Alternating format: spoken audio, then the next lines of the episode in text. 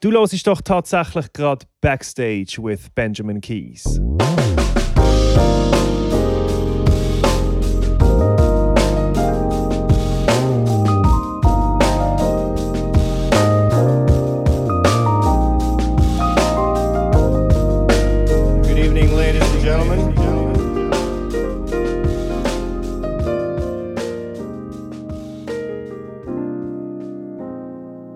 Alle zusammen. Ich hoffe, es geht euch gut. Ich habe eine spezielle Folge für euch parat. Und zwar ist das ein Best-of von der ersten 10 Folgen, also von der ersten Staffel. Weil bevor es auch schon bald mit der zweiten Staffel weitergeht, habe ich gedacht, ich mache einen kleinen Zusammenschnitt von meinen absoluten Lieblingsstories von den ersten 10 Gästen. Und das war auch schon alles, was ich zu sagen habe heute. Wir fangen gerade an mit einem unglaublichen Highlight. Der Claudio Cuini erzählt uns, wie es damals war, als er diesen Anruf bekommen hat, der sein Leben komplett verändert hat. Er ist nämlich gefragt worden zum Zusammenarbeiten mit einem der legendärsten Rapper aller Zeiten. Ich war heim, bin gerade heimgekommen, bin irgendwie im Studio für drei Tage. Das war normal, dann, dass man irgendwie mehrere Tage im Studio ist und ein paar Stunden auf, auf dem Sofa schlafen oder weiß ich was. Die meisten Studios haben auch ein Badzimmer gehabt, wo du hast duschen konntest. Mm -hmm. yeah.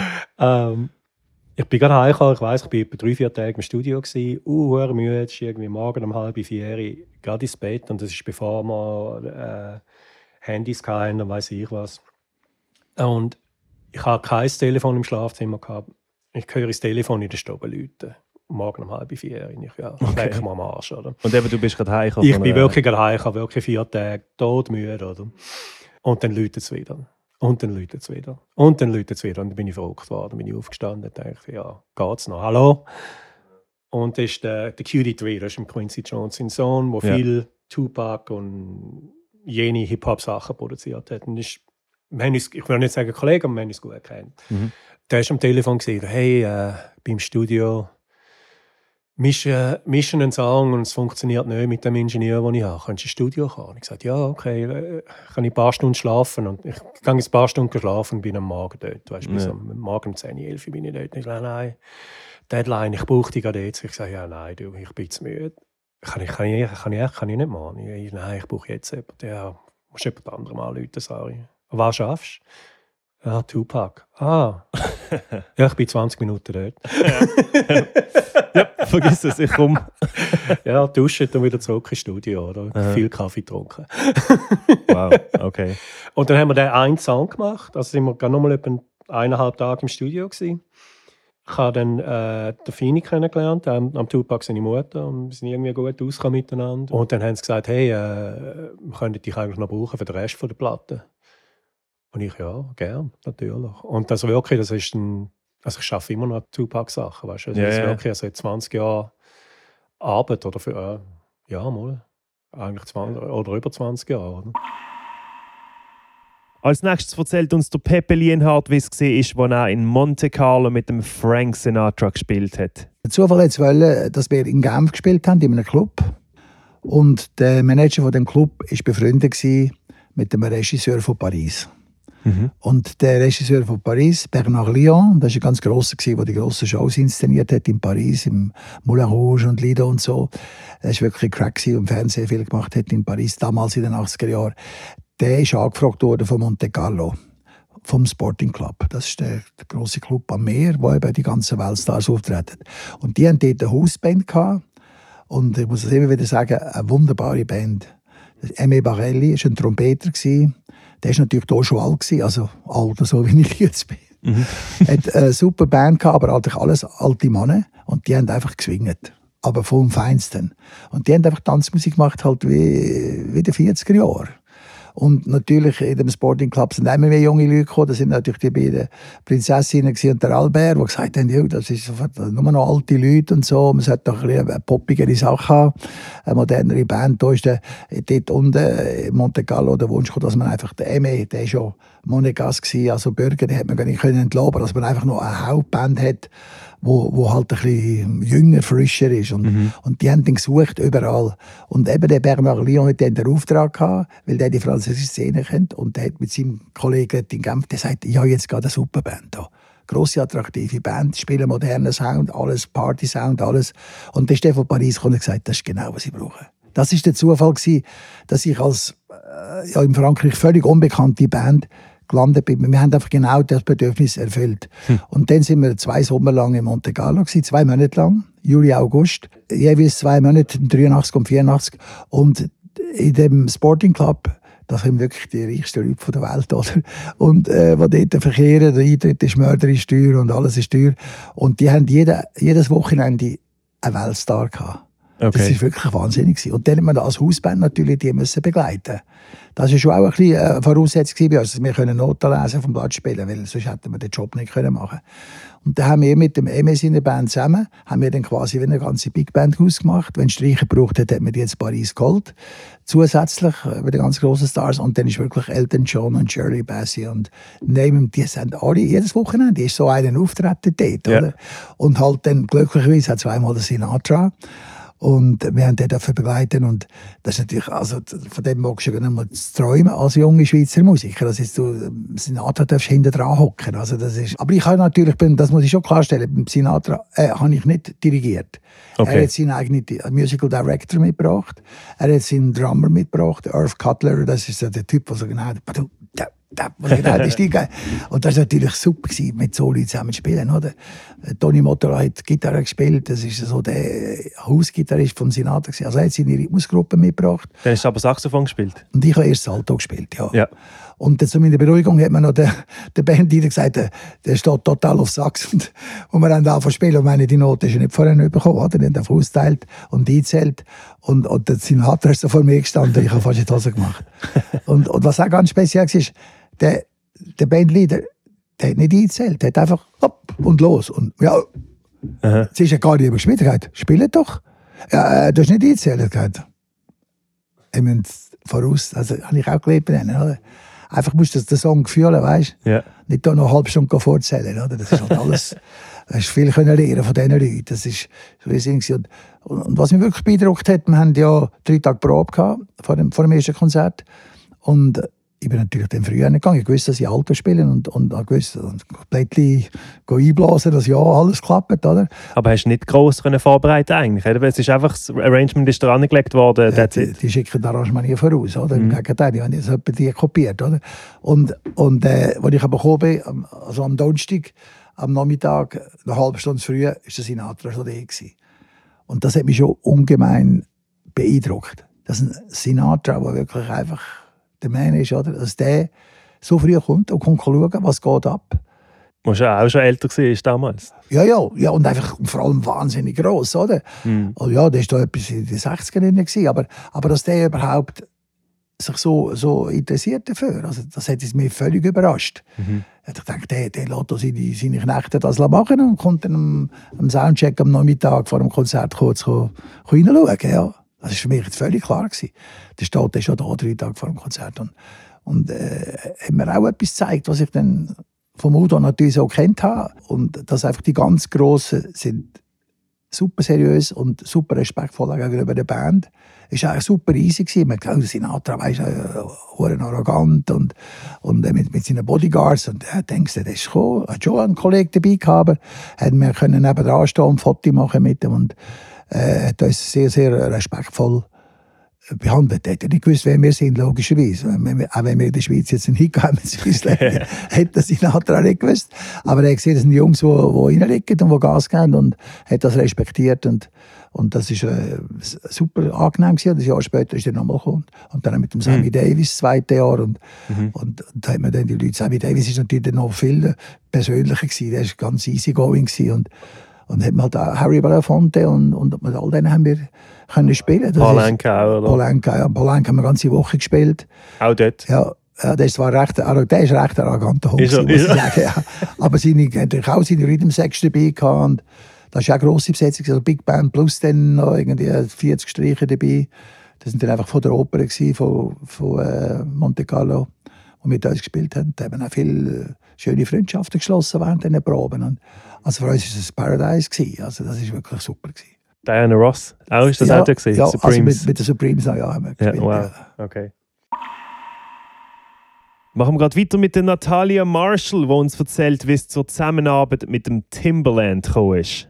Der Timberland hat mal eine Fernsehsendung gehabt, eine Staffel lang. The Pop Game hat die geheißen, Ja, oder? genau. Vor zwei, drei Jahren. Mhm. Und dort sind wir ja auch recht prominent am Start. Also es ist so ein bisschen eine quasi Casting-Sendung. Es sind, ich glaube, fünf Leute, einfach, die schon vorher ausgewählt worden sind und man macht die jetzt zum Star oder was braucht es alles. Oder Genau. jede Woche müssen sie etwas Neues singen, so ein bisschen das Style. Mhm. Genau. Und dann gibt es eine Folge, wo wirklich der Timberland so in dem Jurystuhl oder was auch immer sitzt und du bist direkt neben ihm. Ja, und ihr genau. dann so dem Artist zuschauen, wie gut er ist. Ja, also nachdem, wo ich da den, den, den, den, Zusammen, also den Zusammenbruch, den, wo ich das erste Mal so gesagt habe, Scheiße, oder? Es geht nicht mehr, habe ich ja dort, äh, nachdem dass ich dann das Label verloren habe, habe ich wieder einen Job suchen.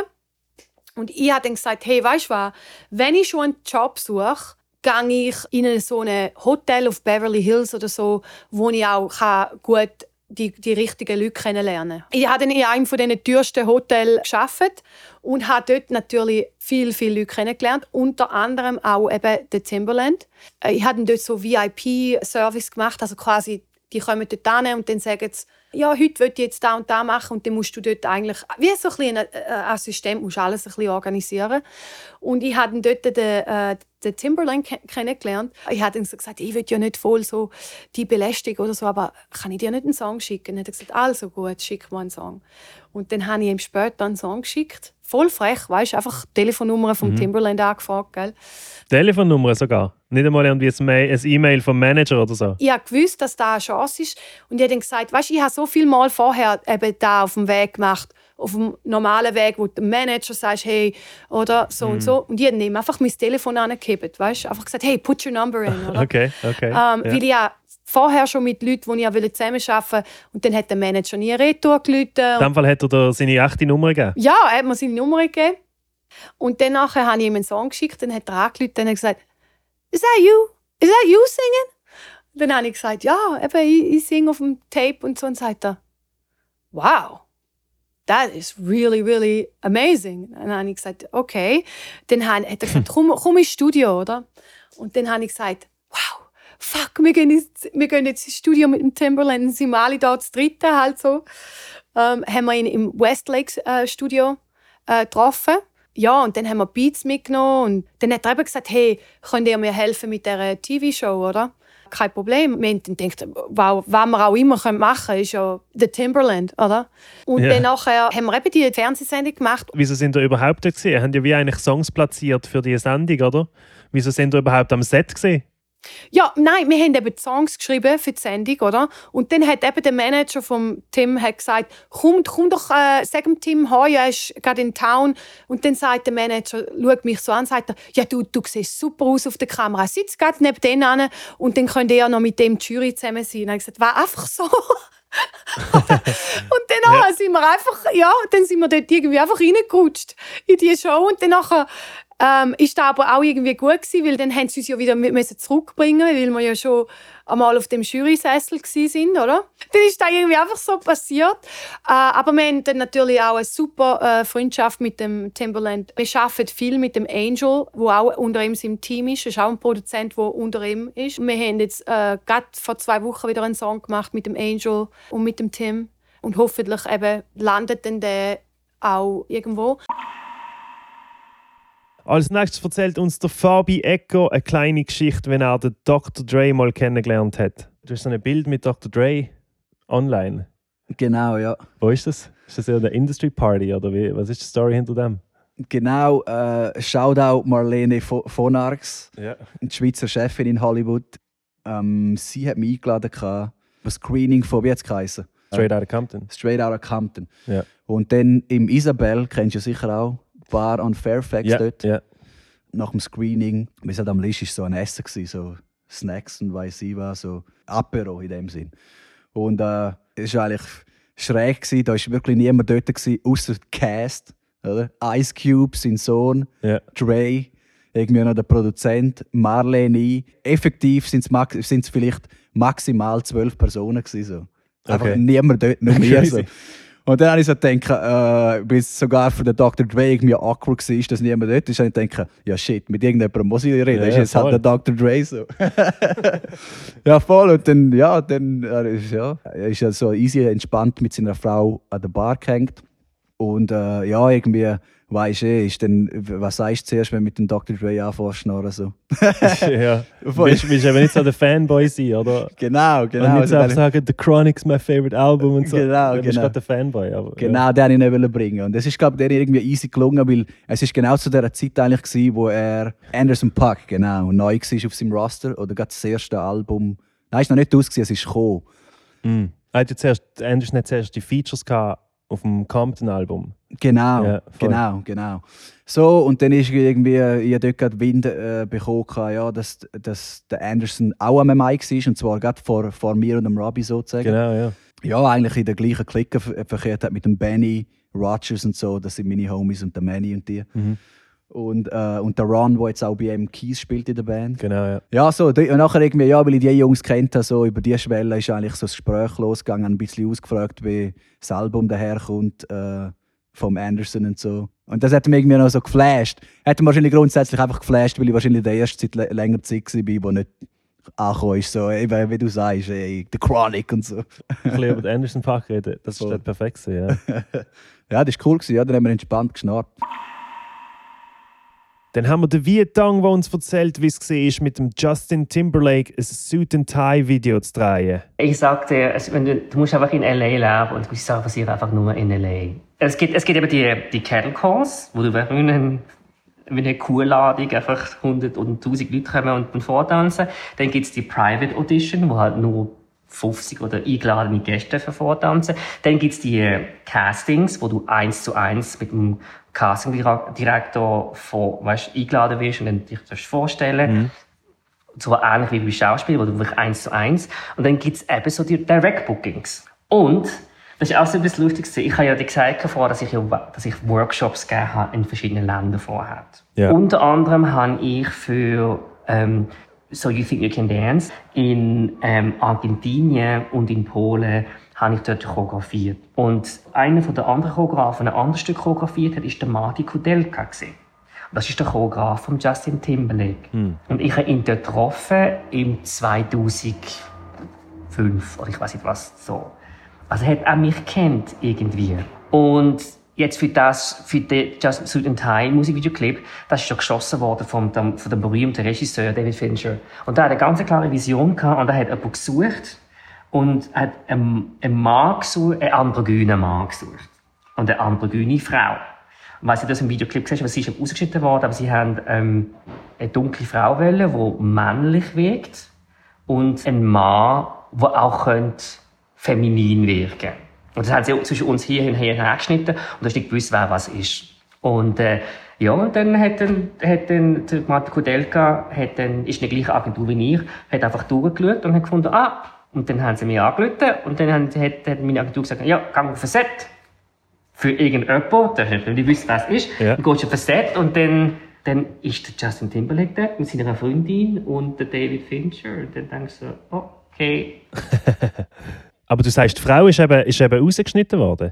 jetzt kommt, jetzt kommt Hollywood-Drama. dann haben sie gefunden, ja nein, wir haben Choreografie gelernt, wir haben Choreografie tanzt und all das Zeugs. Und dann ist die Szene gekommen, wo ich müssen, also ich und sie, wir haben beide so ein enges T-Shirt, äh, enges, ähm, weisst, elegantes, schwarzes Hemd gehabt. Und dann haben wir es beide so aufgerissen. Und Rock Nation hat dann entschieden, nein, es kann nicht so, Justin Timberlake's Image ist nicht, ist nicht, ist nicht so sexuell und vor allem nicht ja, bis zu einem gewissen Grad ist, ist die Firma ein bisschen homophob, auch, ist ja Hip-Hop unter anderem. Und dann haben sie gefunden, nein, das, ist, das darf nicht so sein. Und dann haben sie, die, haben sie uns einfach im, im Schwarz-Weiß gelassen. Ich weiss nicht, ob das geschaut Und das, wenn du es uns genau schaust, Ja. bin ich und sie vor allem schwarz und weiß. Du siehst uns nicht, du, siehst, du erkennst uns nicht in dem Sinne. Ja, ja. Das ist dann eben, das ist Politik und in dem Fall eine Entscheidung von, vom Management und Label und nicht von David Fincher. Sie haben ihm reingeredet. Ja, ja. Nein, er hat, er hat eine ganz andere Vision gehabt. Er hat eine ganz andere Vision gehabt.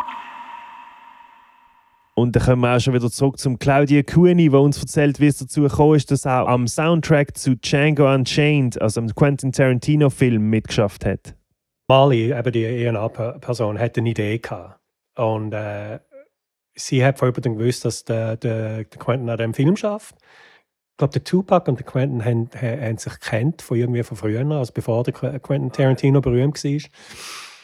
Und sie hat gesagt, das wäre geil, wenn, wenn der Tupac in einem Quentin Tarantino-Song wäre. Und dann, gerade der Film, eben, weil Jamie Foxx, ein, ein schwarzer Schauspieler, ein, das Thema und überhaupt. Und dann haben wir einfach selber ein Demo gemacht, im Prinzip. Und das am Quentin geschickt. Also schon mit der Idee, dass der James Brown. Nein, der James Brown ist noch nicht drauf und ist auch ein anderer Track. Ist die gleiche Song von den Lyrics her, also vom, vom Tupac, aber es war eine andere Musik gewesen. Und wir haben das dem Quentin geschickt. Also wie, wie sind wir denn so etwas angegangen? Wir haben gewusst, der Tarantino will einen Tupac-Song. Nein, das haben wir nicht gewusst. Wir haben einfach, sie hat einfach sie hat das Gefühl gehabt, hey, das wäre geil, wenn der, wenn der Tupac in einem Quentin, gerade in Ah. dem Quentin Okay, Tarantino sie hat Film wäre. die sind, sie sind dran, sie Und, brauchen jetzt den genau, Songs. und, und sie hat gewusst, dass Quentin den Tupac gern gehabt hat und dass ich die erkennen kann. Und ich dachte, ja, das wäre vielleicht, also wir haben keine Ahnung ob das funktioniert. Wir haben es einfach gemacht, wir haben vielleicht eine Woche dran geschafft. Wir haben das geschickt. Und sind da eben aber auch einfach mal durch die Festplatte A Cappellas durchgelost und dann eins pickt. So. Ja, ja, genau. Haben einfach gedacht, ja, das könnte noch passen. Haben wir eigentlich gewusst, um was das, der Film geht. Dann haben wir, haben wir das denen geschickt. Nichts gehört für Monate. Ich dachte, ja, okay, hat mir nicht gefallen. Oder hat es vielleicht gerne gehört, ist vielleicht gerne jetzt zu ihm gekommen, weißt du? Weil da haben wir irgendeinem am Assistent geschickt oder weiss. Keine Ahnung. Und dann mal komme ich das Telefon über von der Mali und sie sagt, hey, Quentin flippt aus, das gefällt mir sehr gut, er will das machen. Oder? Mhm. Und dann war seine Idee mit dem James Brown. Er hat, hat äh, Quentin gesagt, können wir etwas mit dem James Brown und dem Tupac machen? Okay. Ja, so, ja, okay. Schon rechtlich, rechtlich noch tricky. Ja, ja, genau, das ist urtricky. Und darum hörst du auch, eben sind so weißt, Sachen gekommen vom, vom James Brown Estate zum Beispiel, wo wir Versionen hatten, dann haben sie gesagt, nein, das, das, das tun wir nicht genehmigen, weil du musst den James Brown zuerst hören, bevor du den Tupac hörst. Weißt du, so Zeug dann, weißt du, irgendwie. Ah, haben die Anwälte von James Brown Ja, ja, genau. Nein. Okay. okay, machen wir nochmal einen Edit. Weißt? Wir, haben, wir haben wirklich, ich glaube, wir haben fast 60 Versionen gemacht von dem Song. Ja, auf jeden Fall hast du jetzt äh, IMDB-Credit Ja, genau. äh, bei Django Nein, das, Unchained. das, ist ur, das ist so cool gewesen, auch mit dem Quentin arbeiten. Also, äh, als ich die erste Version... Hast du ihn mal gesehen? Ich habe noch mit ihm am Telefon geredet und dann an der Premiere habe ich gesehen. Sie Ah, haben Premiere eingeladen. wow, weißt, wow. Das hat mir ur gefallen. Ich bin eigentlich noch, noch nie gewesen an einer richtigen Hollywood-Premiere. oder? Und dann habe ich auch noch einen grossen Credit auf, auf dem Bildschirm. Also das ist natürlich auch... Weißt, Ah, ja. ja. hey, Was, also, was steht denn? Äh, Der es- Song, es steht Es steht, es steht ähm, sie haben mir nicht Produzentenkredit geben wegen der Recht. Mhm. Und will ja auch nicht. Also ich habe schon ein bisschen in der Musik rumbastelt, aber er hat eigentlich, ich weiß nicht mehr, wer- hat das Musik, Musik hat eigentlich jemand anders gemacht. Ich habe written, edited and mixed bei. Ich Ah, habe irgendwie 5% Writing am, am Song, okay. weil ich weiß nicht, wann ich geschrieben habe. Irgendwie haben es mir 5% Ja. Ah, cool. Am Schluss, so, wenn Songs aufgelistet werden, dort steht es dann. Ja, genau. Aber ist, ist, was cool ist, ich- mein Name ist wirklich, also der Song und mein Name ist, ist das einzige auf dem Bild. Weißt? Es ist nicht irgendwie ah, zwischen hunderte von okay, dem. okay, ja, ja, ja. Ah, super. Ja. Ja, es ist eben speziell auch, weil der Quentin ja, glaube bis zu dem Zeitpunkt ähm, seine Soundtracks sind einfach immer seine Lieblingssongs von alten, Genau. also alte Songs einfach. Und Ja, jetzt ja. beim neuesten Film Once Upon a Time in Hollywood auch. Ja. Es ist einfach eine Playlist von alten Songs. ja, Und dann beim Django Unchained ist es eigentlich noch speziell gewesen, dass neue neue Sachen gemacht haben. Genau. Und, ja. Aber er ist so, er ist super, also er, hat- er hat genau gesagt, wann er will und wie er es will. Und eben darum haben wir auch 60 Versionen von dem Song gemacht. Ja. wirklich und was auch noch lustig war, ist mit dem, als ich die erste Version hatte, habe ich seinem Assistent angerufen und gesagt, hey, ich habe etwas, wo, wo ihr könnt mal reinlassen Darf ich ein MP3 schicken oder wenn ihr jemand schicken, zum CD abholen, wenn ihr es nicht wollt, über das Internet gehen Mhm. Und dann sagt die, äh, was ist es? Ja, 2014. Oder? Sagt die, ja, nein, äh, der Quentin lässt Musik nur auf Kassetten und, und äh, Platten. Ah, okay. Und ich so, ah. Sogar Ja. so Mixes für seinen Film. ja, egal Alles. was. Er, er, er, er lässt nichts So Digitales. geil. ja, ja.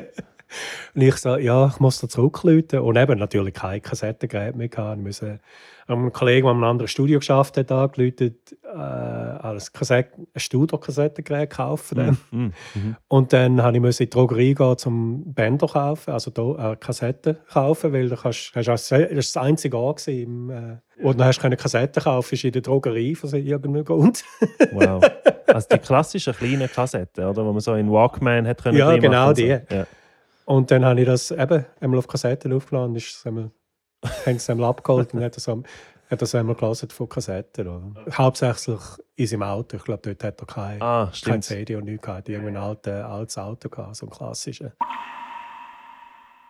Dann haben wir eine kleine Geschichte vom Roger Staub, der uns erzählt vom Puff Daddy, a.k.a. Diddy. Ja, ich meine, Didi, äh, äh, ich meine, er, er lebt ja eigentlich für die Kamera. Darum hat er eigentlich auch immer so ein privates Doku-Team, wo ihm eigentlich auf Schritt und Tritt folgt und sein ganzes Leben eigentlich filmt und äh, äh, dokumentiert. Und er hat einfach sein, sein, sein Backstage-Room eigentlich zur After- äh, Party Zone umfunktioniert, hat das komplette Soundsystem mit DJs dort irgendwie gefahren, hat sein Xerox Wodka, wo er ja da äh, äh, hat, irgendwie großflächig verteilt. Ja, und ich würde sagen, hat es etwa irgendwie 500 Leute in Backstage inne gehabt, auf dem, auf, auf dem äh, äh, Sofa rumgetanzt sind und so. Also ja, ist, ähm, ist, ist recht legendär gewesen. Das ist wahrscheinlich auch nach dem ersten oben, gewesen, weil dann bist du noch dabei. Genau, also wir haben äh, zwei Konzerte im äh, Barclay Stadium in äh, Brooklyn. Ja, dort, wo Jay-Z sein Basketball-Team Genau. genau. spielt. Dort haben wir eigentlich so ein bisschen, äh, das ist eigentlich so ein bisschen Toureröffnung. Es war auch ein Biggie sein Geburtstag gewesen, und darum haben wir das gerade Ah. so terminlich so, so gelegt. Ja. Aber ja, die Produktion ist sicher etwas vom Strüberen irgendwie, was ich schon erlebt habe. Eigentlich aber sehr unterhaltsam, aber auch kom komplett crazy. Ja.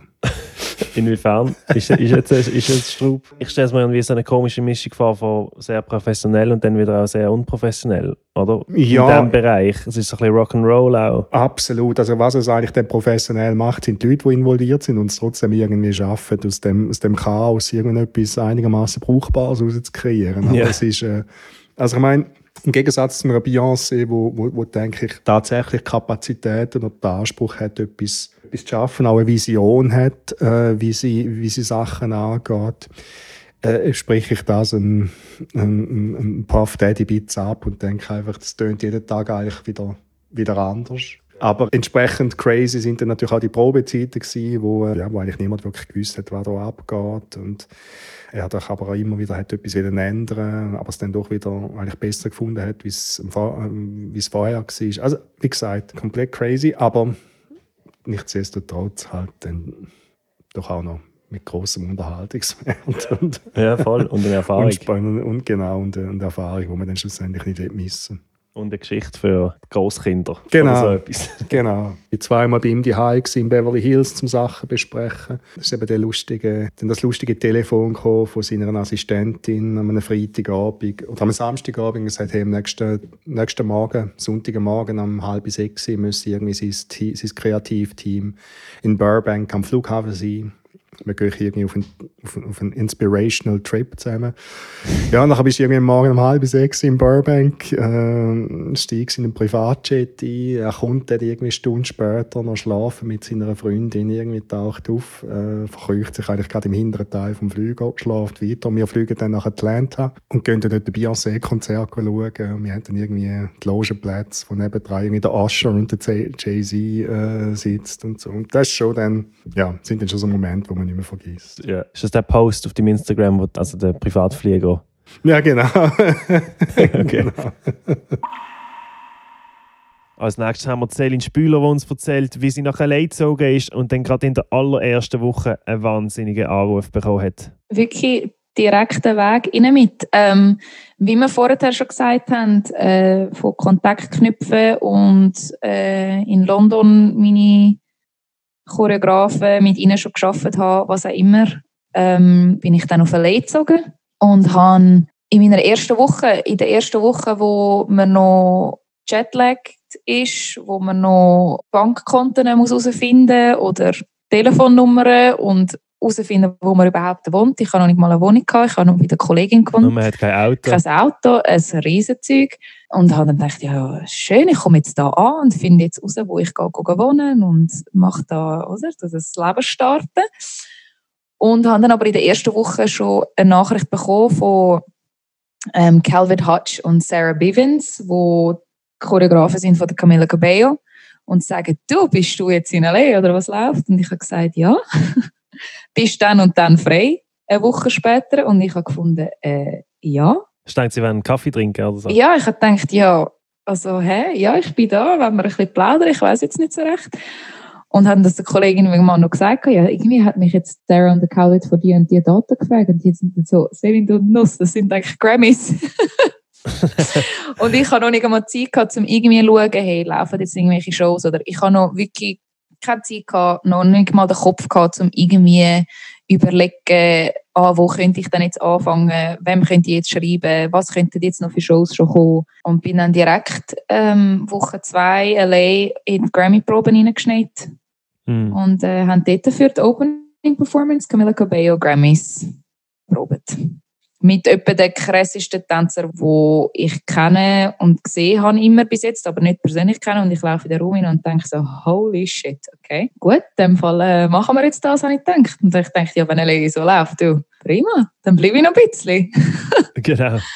Ja, es ist auch mega speziell, weil du hast ja ganz am Anfang erzählt, du bist mal mit dem Rodney, einem anderen Schweizer Tänzer, eben, wo, die 16, wo er 16 war, sind nach L.A. gegangen.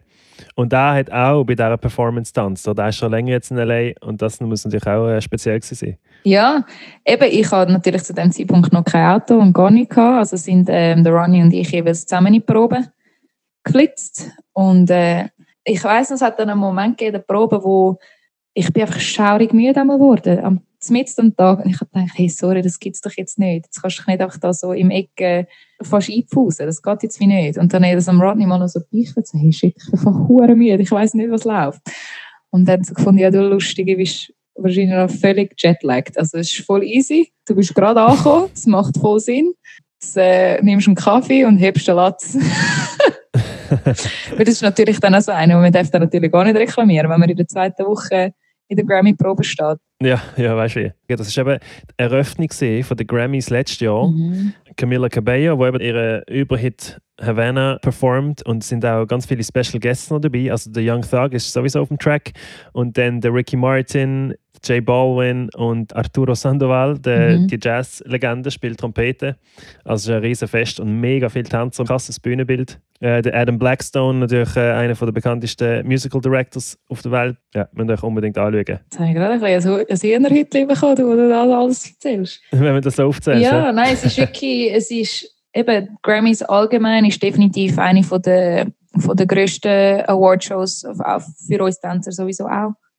Ja, einfach so auf dieser Bühne zu stehen zum ersten Mal und in der, in, in der Tech-Probe. Ja, es sind dann halt, es ist alles schon gestuhlt und es hat dann jeweils irgendwelche Fotos von wer wo sitzt und so einfach mal dort stehen und einen Moment näher und finden, oh shit, also es wird mir ja wirklich jeder wo man sich noch vorstellen kann, sitzt in diesem Raum oder ist gerade hinter der Bühne oder kommt nachher auf die Bühne oder was auch immer. Legen sie so ausgedruckte Fotos auf, Genau. auf äh, die Sitz. Genau, es ist halt alles, ja, die haben ihre Sitzordnung. Und zumal dort so ein bisschen und finden, ah, da kann ich dann nachher der Lady Gaga noch Hoi sagen und dann dort hinten, da tue ich dann noch am Post Malone noch schnell winken oder so. Also sind sie wirklich, alle sind sie dort. Und ähm, ich habe dann Grammys auch noch geschaut. Wie habt ihr die geschaut? Weil ihr habt ja, eben, ihr habt die Show eröffnet. Ist im Staples Center gesehen, oder? Genau. Es gibt ja eh, also wie so die Vor- Pre-Grammy-Show, die nicht im Fernsehen kommt, wo so ein bisschen die unwichtigeren, ja, Anführungszeichen, Grammys vergeben werden. Und dann gibt es den Televised Part, so die wichtigen äh, zwei, drei Stunden. Und eben das haben wir eröffnet. Und jetzt, wo das durch war, sind wir ja Backstage. Sind ihr dann irgendwann zurück und haben einen Sitz gehabt, um es zu schauen? Oder haben einfach auf, auf Bildschirm Backstage überhaupt noch geschaut? Genau. Ähm, nein, leider gibt es für uns kein Stühle im Raum. Ähm, wir haben Backstage unsere Monitore, wo wir können schauen und dort sein. Äh, wir haben dann, eben, wir sind halt der Eröffnung gewesen, also wir sind dann relativ früh schon fertig an dem Tag.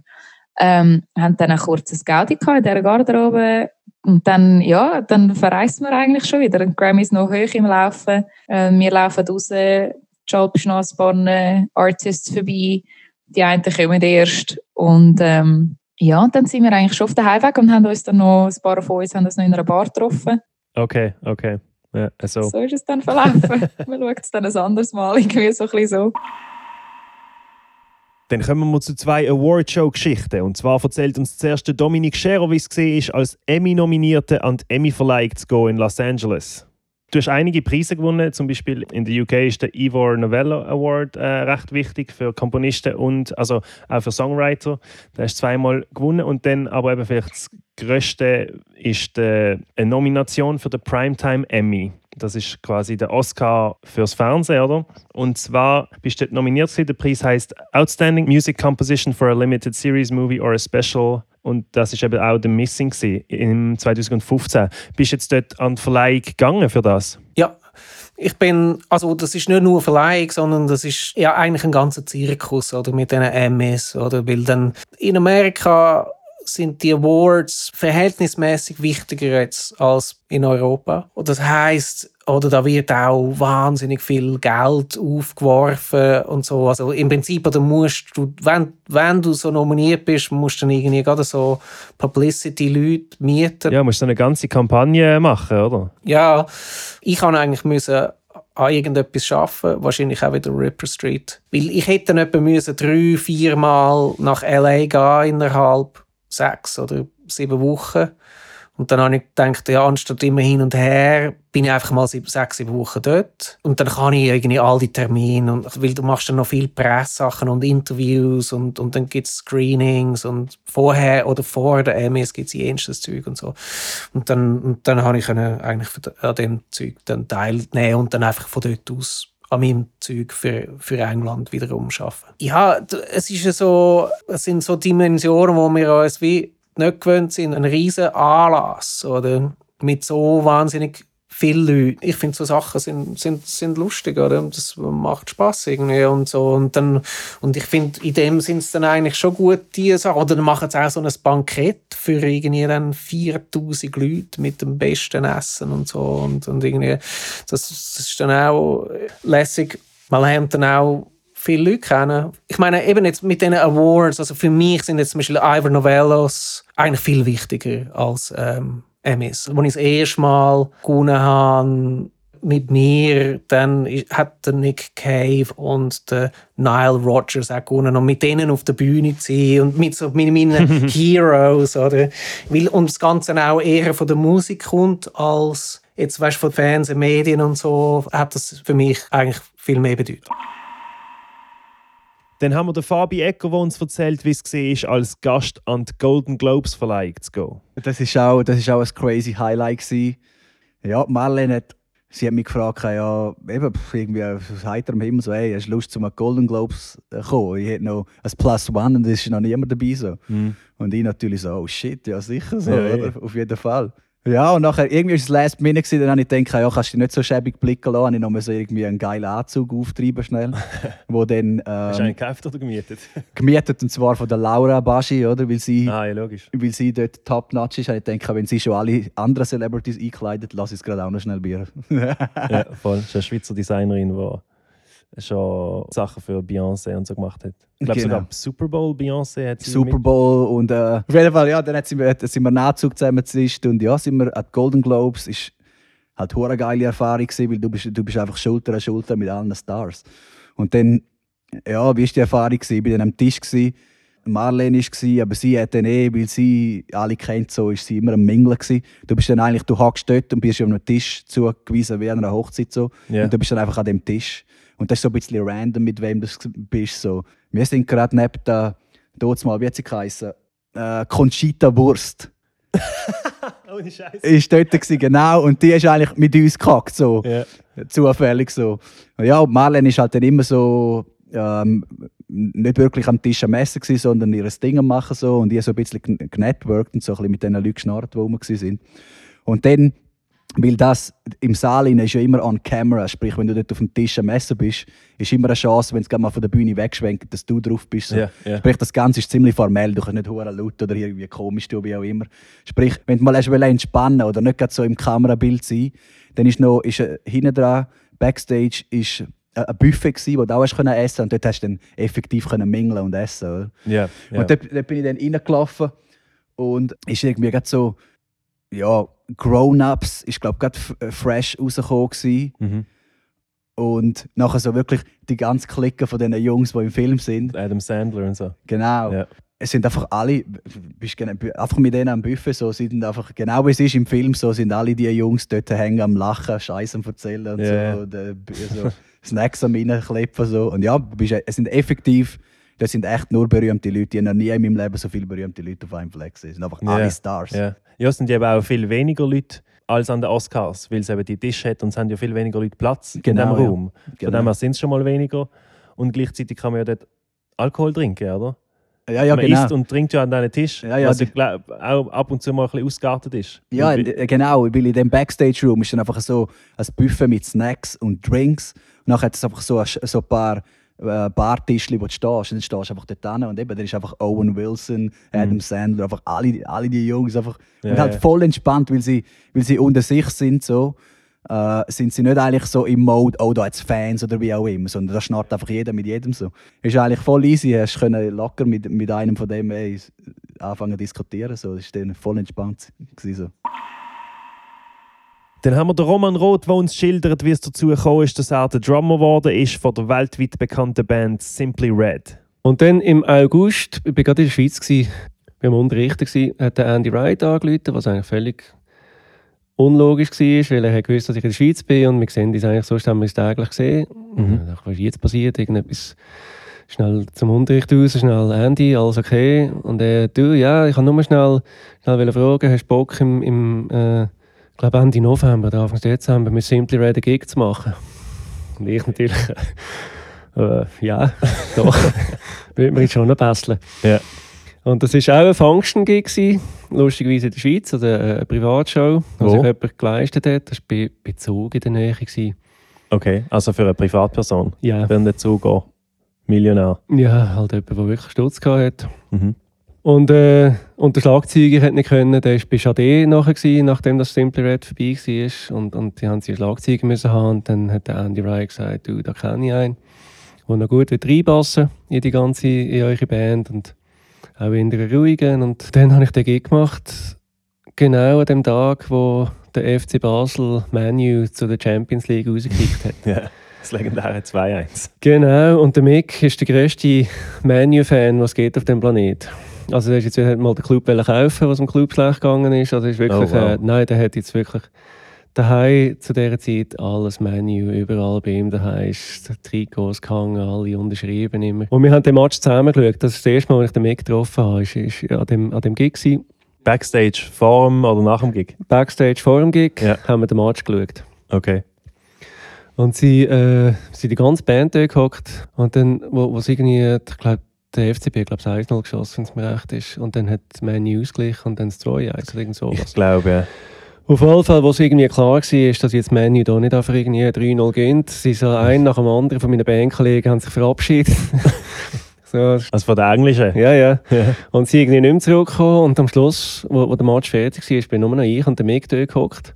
Die anderen sind alle nicht mehr zurückgekommen. Vom Und das ist der erste Tag, wo du ihn kennengelernt erste Tag und dann hat er irgendwie auf dem Bildschirm gestartet, völlig entgeistert und irgendwie der FCB 2 oder so. Und dann weiss ich noch, hat er, ich bin, bin rechts von ihm gehockt, hat er zu mir rübergeschaut und gesagt, du bist von Basel, oder? Ja. Und ich, nein, nein, ich bin, ich bin von Möhli, weit weg von Basel, wir haben mit Basel nichts am Hut und Ja. sowieso haben wir den FCB gar nicht gern. Und also ich habe dann wirklich gedacht, jetzt, jetzt kann ja nicht sein, dass jetzt der FCB, weil er einmal irgendwie eine riesen Mannschaft schlägt, mir meine ganze zukünftige Karriere vermisst. Genau.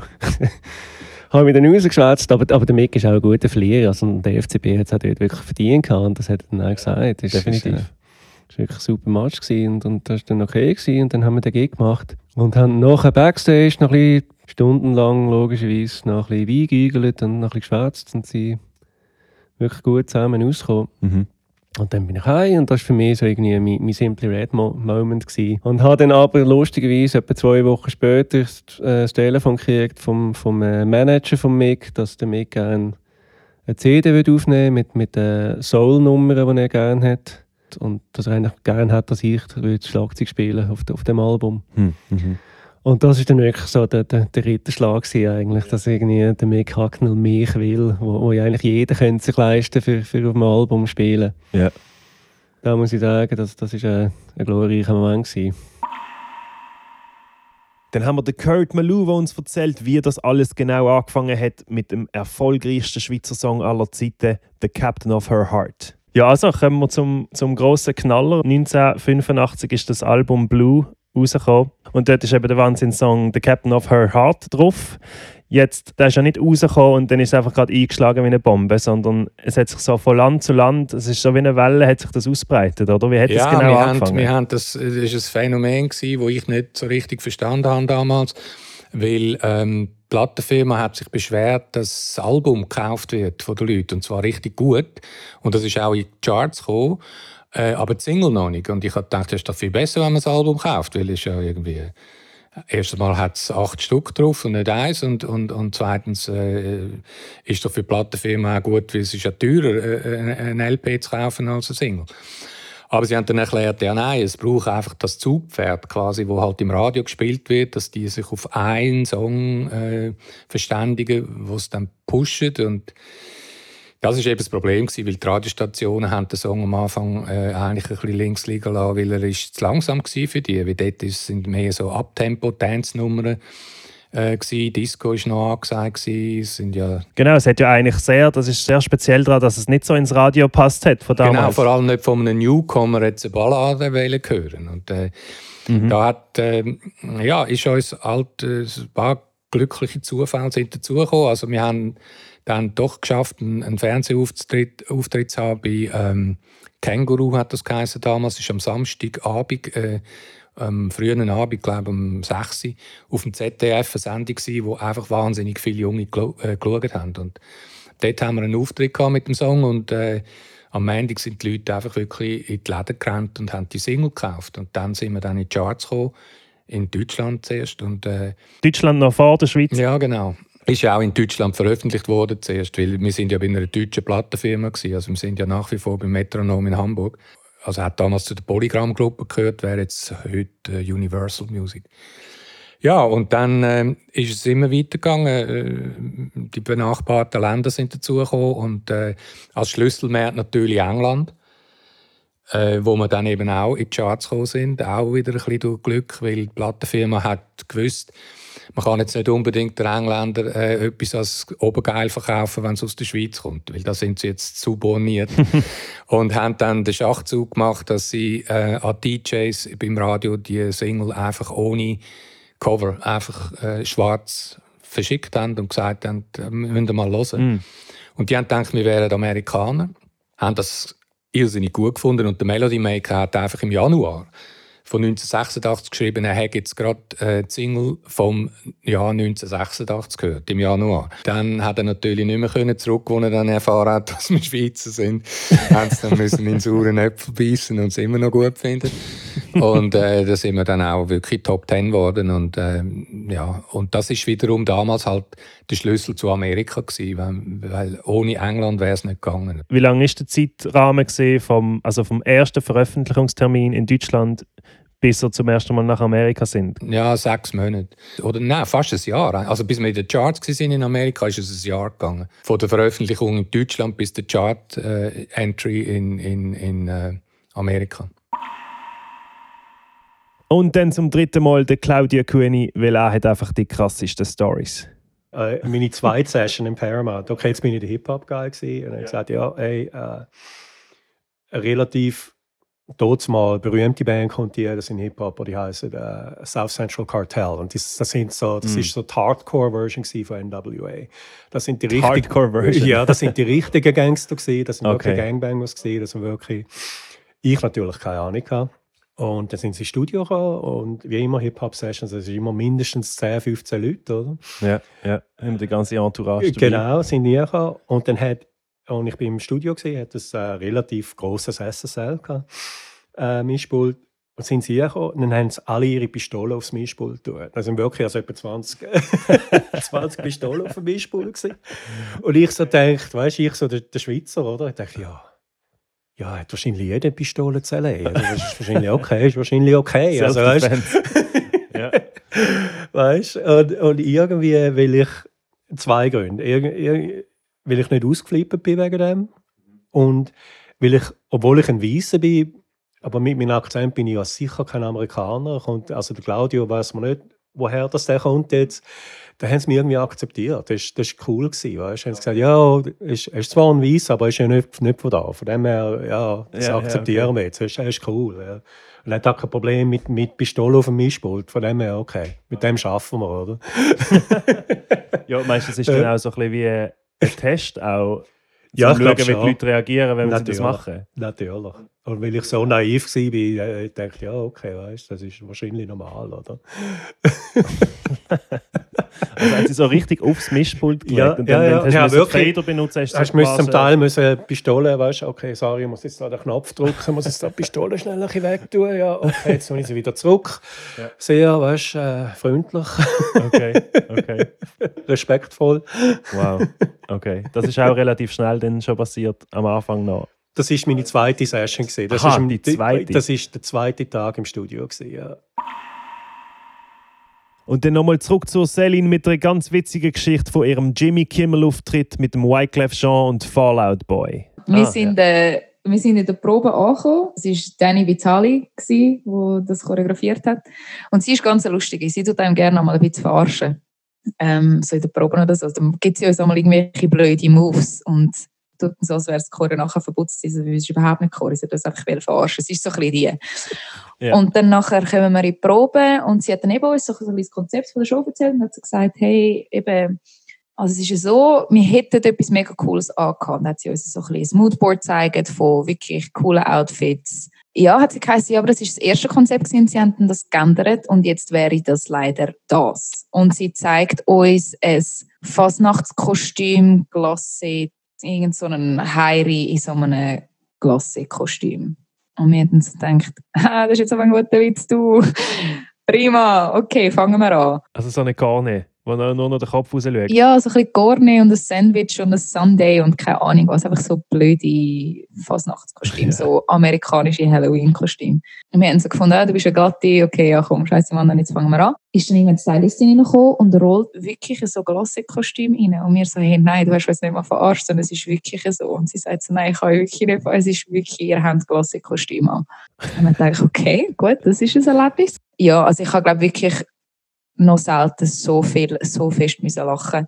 Weil in diesen Kostüm und die Choreo und einfach, es ist perfekt gewesen, es hat so gut zusammengepasst. Aber zum wirklich deine Kolleginnen anschauen in dem Kostüm und fast drinnen zu versinken und es ist wirklich herrlich gewesen. Der Anfang von der Show ist wirklich gewesen, wir sind auf dem Hollywood Boulevard, also mit so einem Glasse-Van in unserem Glasse-Kostüm und das ist der Anfang von unserer Show. Und es ist wirklich gegenüber von der Mal gewesen, wo wir vor zehn Jahren jeden Tag in dieser Mal waren. Und es ist so, ah, zehn Jahre später, auf dem Hollywood Boulevard, in einem Klassikkostüm. Und dann nochmal der legendäre Pepe Lienhardt, der uns erzählt von seiner Zusammenarbeit mit der Whitney Houston. Ja, ja, da bin ich natürlich stolz drauf.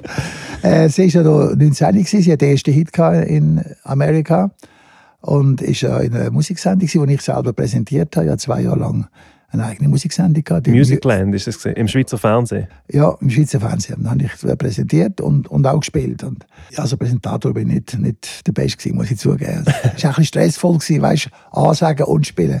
Also es war voll aber deine Sendung. gewesen, Also. Ja, das war meine eigene Sendung. gewesen, Ja, ja. Und, aber da bist du immer am Ansagen und, und kannst nicht an Musik denken, dann musst du spielen. Während dem Spielen kannst du nicht an die Ansage denken. Aber äh, zwei Jahre war dann genug. Gewesen. Das hat mich schon recht äh, gestresst. Aber jedenfalls ist dann Whitney Houston gekommen. Hat der erste Nummer 1 Hit gehabt, wahnsinnig ausgesehen, wirklich. Also, und ist ganz super easy und super nett. Und, und sie ist eigentlich auch mit dem, mit ihrem Manager. Und dann haben wir, wir haben das vorbereitet, weil es ist Buchen gewesen, voll Playback singen. Einfach no risk, oder? Und dann, und mir gesagt, ich will die einfach unbedingt begleiten. Und dann, und der damalige Produzent, äh, Toni Wachter, der hat uns immer unterstützt und, und, äh, Regie hat der Gianni Pacci gemacht. Und dann nachher, haben wir gesagt, wir bereiten das vor, einfach das Playback, einfach perfekt, mit den Backing Vocals und alles zusammen. Und wir haben das vorbereitet, dass es einfach tönt hat wie, wie ihr Playback. Aber sie hat die Halbplayback wollen machen. Und dann ist sie gekommen und Big Band da gestanden und der Produzent schon, also ihr Manager schon komisch geschaut, äh, wie das nicht die Band. Und, und dann ist dann der Toni Wachter zu und gesagt, ja, die Band ist gut vorbereitet. Und er hat gesagt, nein, nein, no way, no way, wir machen keinen Risk. Und sie hat gesagt, ja, anlassen können wir ja wenigstens, oder, die Band und so. Ja. Wir alle, alle Junge, gewesen, oder? Und dann haben wir das gespielt.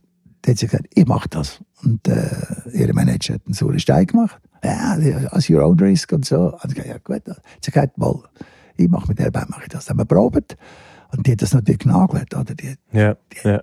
perfekt gesungen. Also, das war wirklich phänomenal. Gewesen. Und auch mit uns nachher noch ein bisschen abgehängt, ja, so dort im Restaurant. Also nicht gerade, nicht gerade auf Gas gegangen, aber das war sehr behütet. Gewesen. Aber, aber es war ganz, ganz easy going gewesen und uh, herzig. Und wir haben das natürlich genossen, mit der zusammen sind und Fotos machen und so. Wir haben schon gewusst, dass äh, die schon, eben schon Nummer eins gehabt in Amerika, Ja.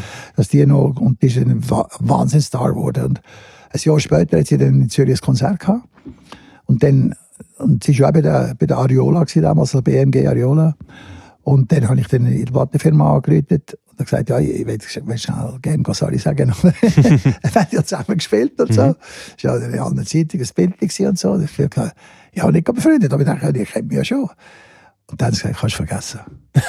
Kannst du vergessen. Schon Das next level gewesen, so ein Diva geworden. Und hey, dass, dass nicht mal der Big Boss von der Ariola hätte können ihre, ihre Garderobe gehen, mit ihr reden. Mhm. Völlig abgeschämt. Wie viel von ihr gekommen ist und wie viel von ihrem Umfeld, weiß man natürlich nie bei denen, oder?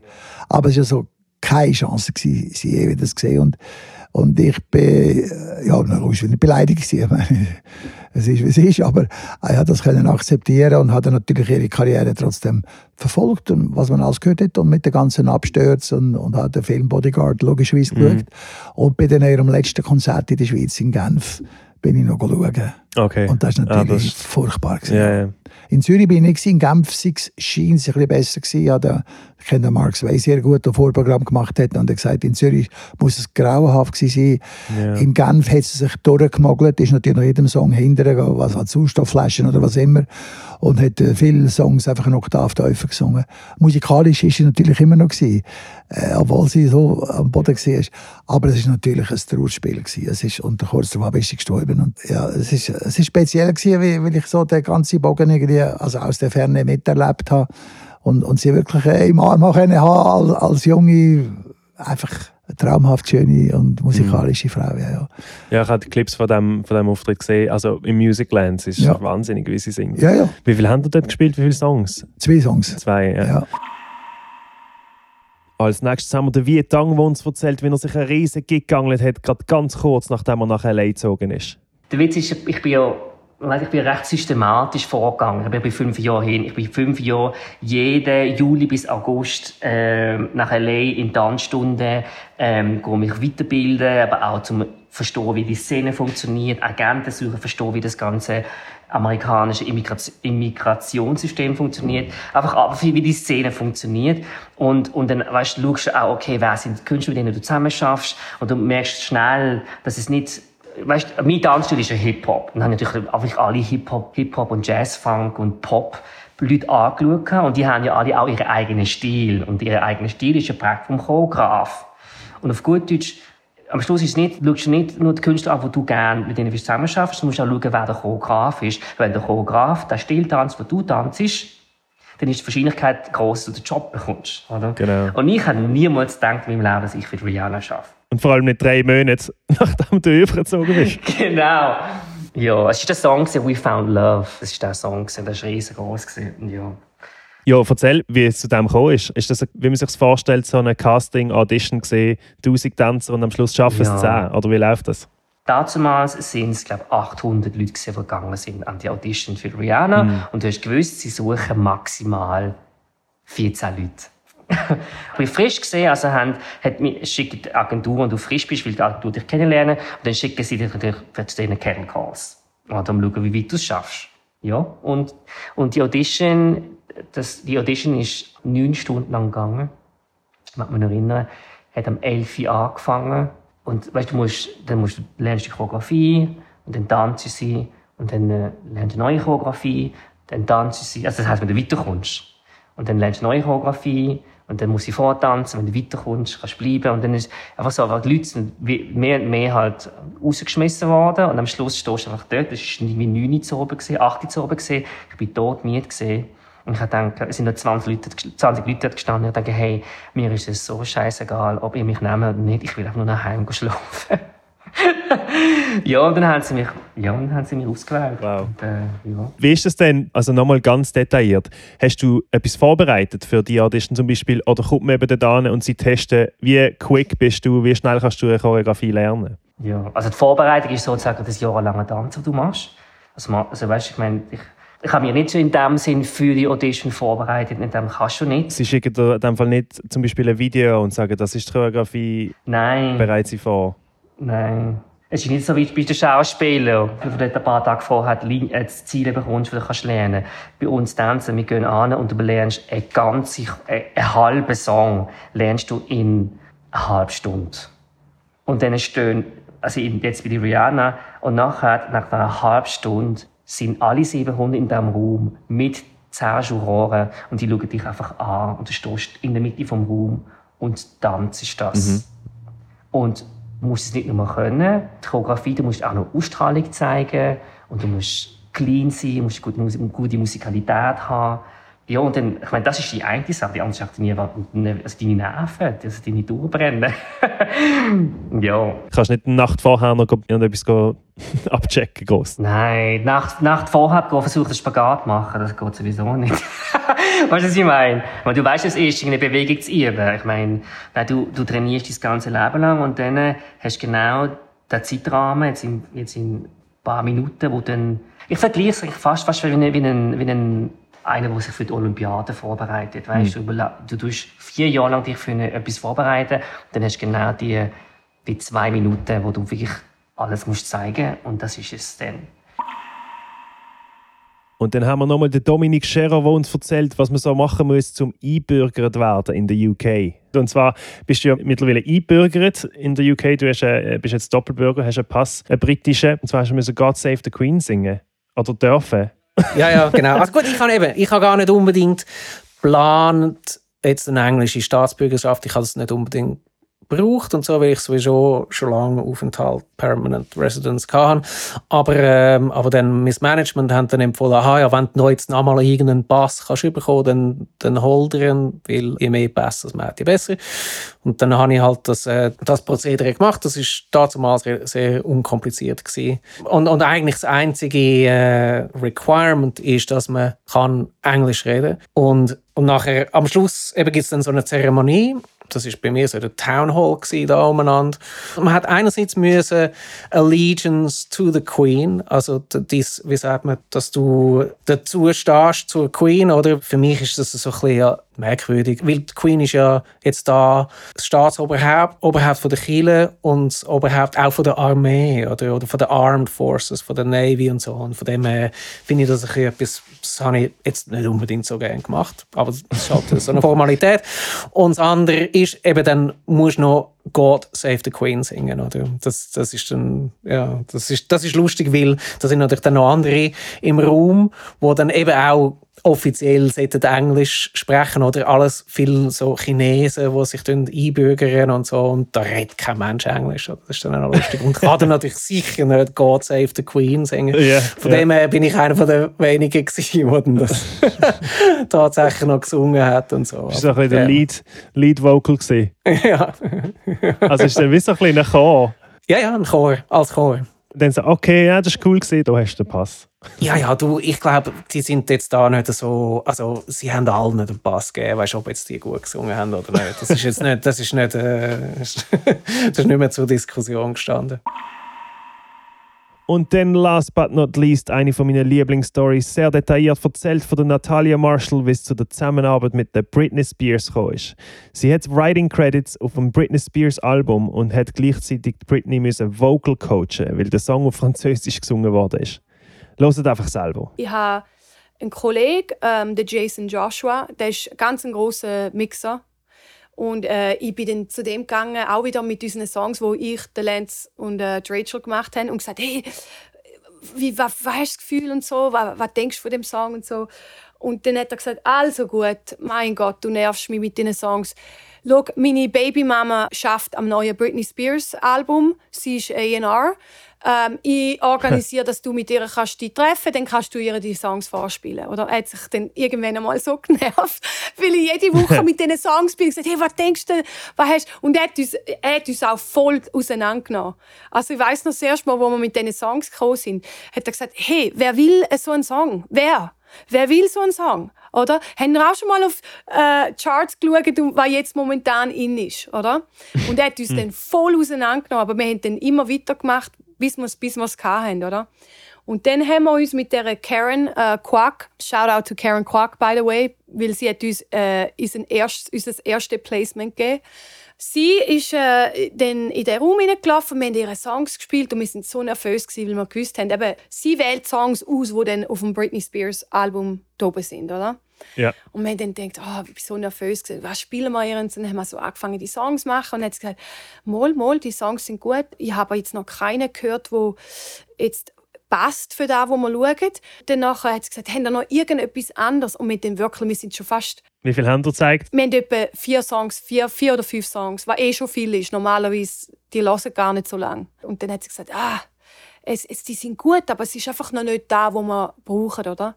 Und dann hat sie gesagt, haben wir denn sonst noch einen, oder? Dann haben wir gesagt, komm, wir spielen den, der ist zwar voll nicht äh, in dem Ding rein, also es war so, so eher so ein dunkler Pop-Track. Dann haben wir den Song gespielt und im Intro, also nur im Intro vom Song, habe ich mal einfach so aus äh, Kreativität heraus habe ich so etwas Französisches gesagt am Anfang, weil wir haben mal so ein, ein cooles Sample gehört und haben gesagt, komm, dann machen wir selber, dann müssen wir niemand zahlen, machen wir selber ein Sample. Und dann habe ich irgendwie so Französisch drauf geredet und dann hat sie gesagt, hey, warte mal, spiel da mal zurück. Dann hat sie gesagt, wer, wer sagt da, oder? Und dann sage ich, ja, ich. Redest du Französisch? Und sage ich, äh, ja. ja, genau, in so einem Moment muss man einfach Ja sagen. Ah. ja, musst einfach ja Auch wenn es sagen. nicht unbedingt perfekt Dann, kannst. ja, genau. Ja. Ich habe dann einfach gesagt, ja, mal. Und dann hat sie gesagt, ja, weil eben Britney will unbedingt so ein französisches Lullaby auf ihrem Album. Und dann hat sie gesagt, "Haben das, ha- w- w- hast du das Gefühl, ihr könntet das machen? Der Lance und Rachel, bevor sie überhaupt die Chance hatten, um etwas zu sagen, haben gesagt, ja, sicher. Mhm, ja, ja. Oder? Sie hat keinen einzigen Song genommen, den wir gespielt haben. Und danach hat sie gesagt, ja, weißt du was, dann, dann gehen wir jetzt ins Studio und machen mir äh, so ein französisches Lullaby, oder? Und äh, wir sind dann aus der Tür rausgelaufen und wir haben gewartet, bis wir ins Auto gegangen sind. Und dann habe ich gesagt, hey guys, that's it.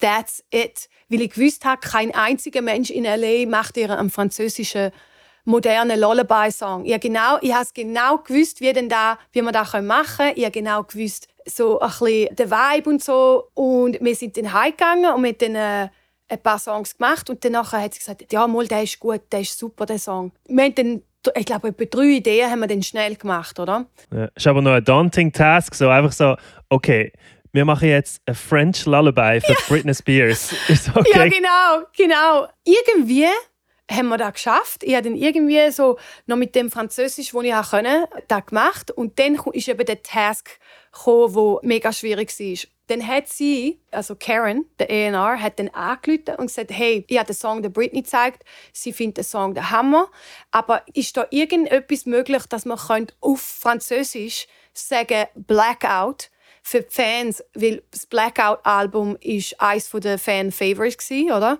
Kannst du irgendwie etwas sagen über einen Blackout? Dann bin ich angeguckt und gesagt, also wie mache ich jetzt das? Ich weiß gar nicht, was Blackout auf Französisch heißt, oder?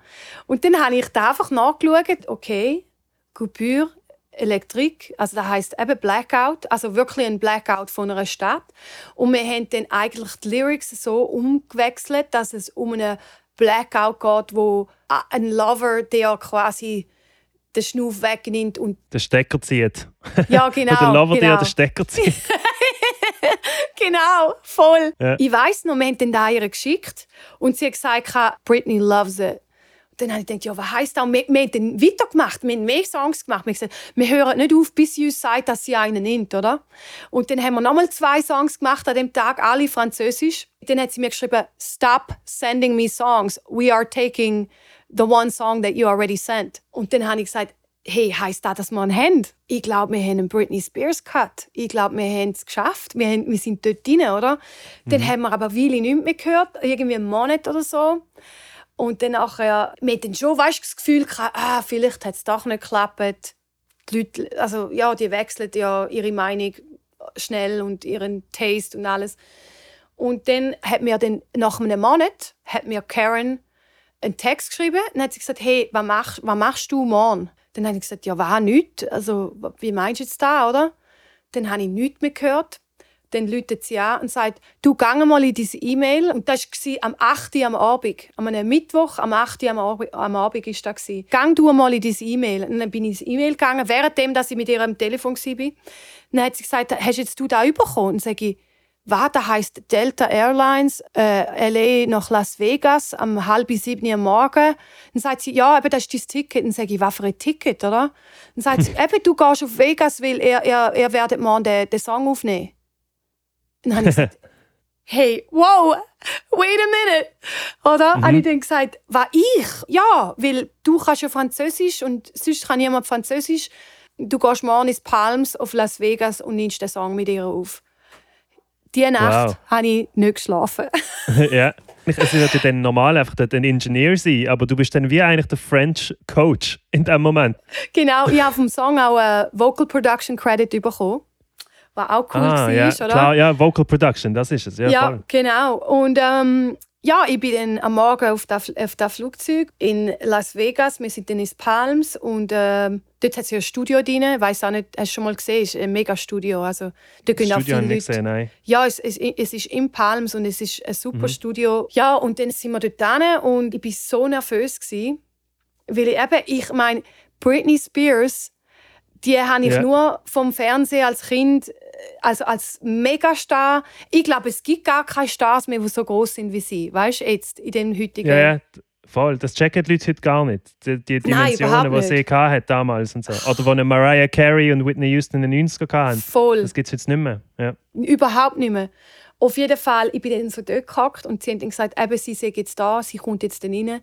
Und dort ist, das war das erste Mal, wo ich wirklich so ein bisschen so den Celebrity Ding hatte. Und zwar nicht wegen Celebrity, sondern weil sie unseren Song aufgenommen hat. Ich habe da irgendwie ja. voll krass gefunden, dass, dass jemand, der so einen grossen Status hat, unseren Song aufnimmt. Mhm. Hast du sie überhaupt gelost früher noch? Ähm, nein, nein, ich, ich habe sie nicht gelost. Fan in dem Sinne nicht? Nein, nicht ein super Fan jetzt von ihr, aber alles, mhm. was natürlich mit Musik zu, zu tun hat, hat mich voll fasziniert und sie ist ja auch ein mega großer Popstar gewesen, oder? Ist jetzt nicht mein Style von Musik aber ich habe trotzdem, also ich meine, sie ist ein Megastar, oder? Und ähm, sie ist dann reingekommen und so nett war auch, also voll nett. Auf jeden Fall war es dann noch sehr schwierig, weil sie haben mir gesagt, bevor ich dort gekommen bin, dass sie einen French Coach angehört hat und das mit dem gelernt hat, haben dann aber herausgefunden, dass das nicht so war und dass sie okay. den Song gar nicht gelernt hat. Dann ist sie in, in, in Vocal Booth hineingegangen. Ich habe mich dann schon darauf vorbereitet. Ich habe dann, was ich gemacht habe, ist, ich habe dann so, also ich habe aus, so wie tippet und habe dann zuerst da Französisch angeschrieben und dann unten dran habe ich es angeschrieben auf Englisch, wie du würdest sagen auf Französisch. Genau, ja, ja. Und dann ist sie dann so in Vocal äh, Booth hineingegangen, go, go aufwärmen, oder? Und äh, draussen, der, der Ingenieur hat gesagt, das ist Benjamin Rice, also der war auch ein mega bekannter Ingenieur. Gewesen. Und der hat mir gesagt, hey, einfach, dass du weißt, du hast 45 Minuten. Die, die, bleibt nicht, die Stars bleiben nicht länger wie 45, 50 Minuten im Studio, um einen Song aufzunehmen, oder? Mhm. Dann habe ich gesagt, ja, aber ich kann, also, ich, ich, like, wie soll man denn das machen? Ist ein französischer Song? Und sagt er, I don't know. It's up to you. Und dann mhm. habe ich gedacht, Scheiße, jetzt muss ich das so schnell oder, aufnehmen. Und das ist auch schwierig, weil... Äh, Hast du irgendwie plötzlich deine Verantwortung gesehen, dass sie das richtig Ja, aufnehmen? also schon. Ja, weil sie können ja nicht Französisch.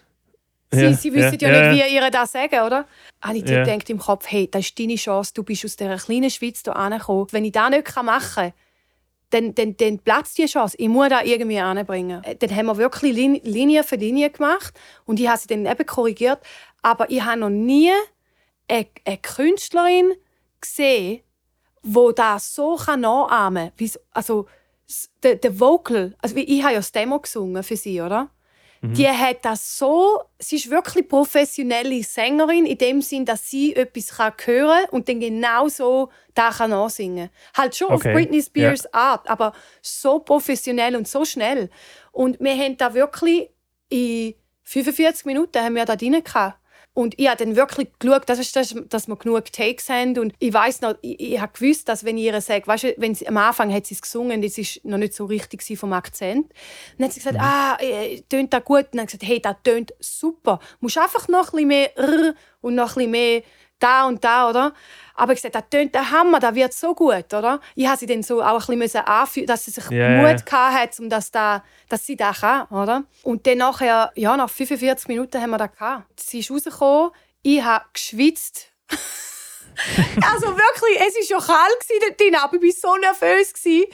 Ich habe ihr dann Ciao, also Tschüss gesagt und es ist wirklich so ein einmalige, ein einmaliges Erlebnis gewesen. Weil eben, weißt, wir, wir, wir, denken ja immer, oh, wenn ich dann mal einen Grammy habe, oh, wenn ich dann mal da und da habe, oder? Aber eigentlich sind es die Momente, ja, und dann haben wir da ihr gezeigt, wo es fertig ist und sie hat es super gefunden. Aber ich dann denkt, ja, jetzt haben ja den Song aufgenommen, der kommt sicher raus. Das hast du aber noch nicht gewusst in dem Moment, oder? Bist du nach dieser Aufnahmesession dann noch voll gamblen? Hast du noch ausgenutzt, dass du in Las Vegas bist? Oder lieber Ja, ruhig oben verbracht und, und darüber sinniert, was da gerade passiert ist? Ja, genau. Nein, weil wir dann müssen, währenddem, dass wir auf den Flug gewartet haben, haben wir ja müssen die Vocals dann zusammen, zusammenstellen mit den Backgrounds und dies und das. Ich habe dann noch ein paar Backgrounds auch noch äh, drin gesungen.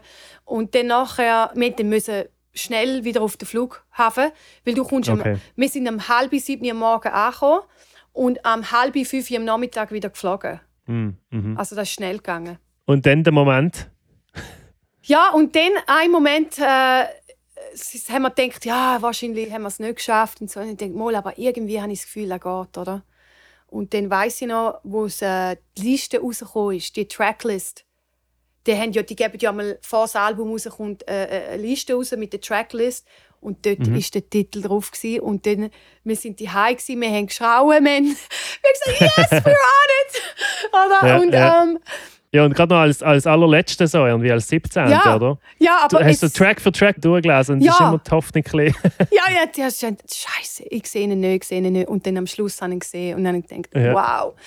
Ja, und dann ist es losgegangen, weil äh, das ist ja sowieso eigentlich nicht äh, normal, dass du deinen ersten Song, wo du schreibst, so einen großen äh, Künstler hast. Das ist, das ist ja Mhm. eigentlich nicht, das, das, das gibt es gar nicht, oder? Wir einfach Das war wirklich das allererste Placement von euch. allererste Placement, Britney Spears. Und ähm, Mhm. von dort aus ist dann wirklich, hat alle Türen geöffnet. Wir haben dann auch jenste Publishers E-Mails bekommen, weil man natürlich, die haben dann geschaut auf der, die können ja schauen, äh, was für ein Publisher das, das wir haben. Und es hat dann Mhm. auch gezeigt, dass wir keine haben, also dass wir self- self-published sind. Ja. Und dann sind alle Publishers gekommen und so und dann eben auch äh, Universal. Äh, und dann, ja, und dann ist es losgegangen.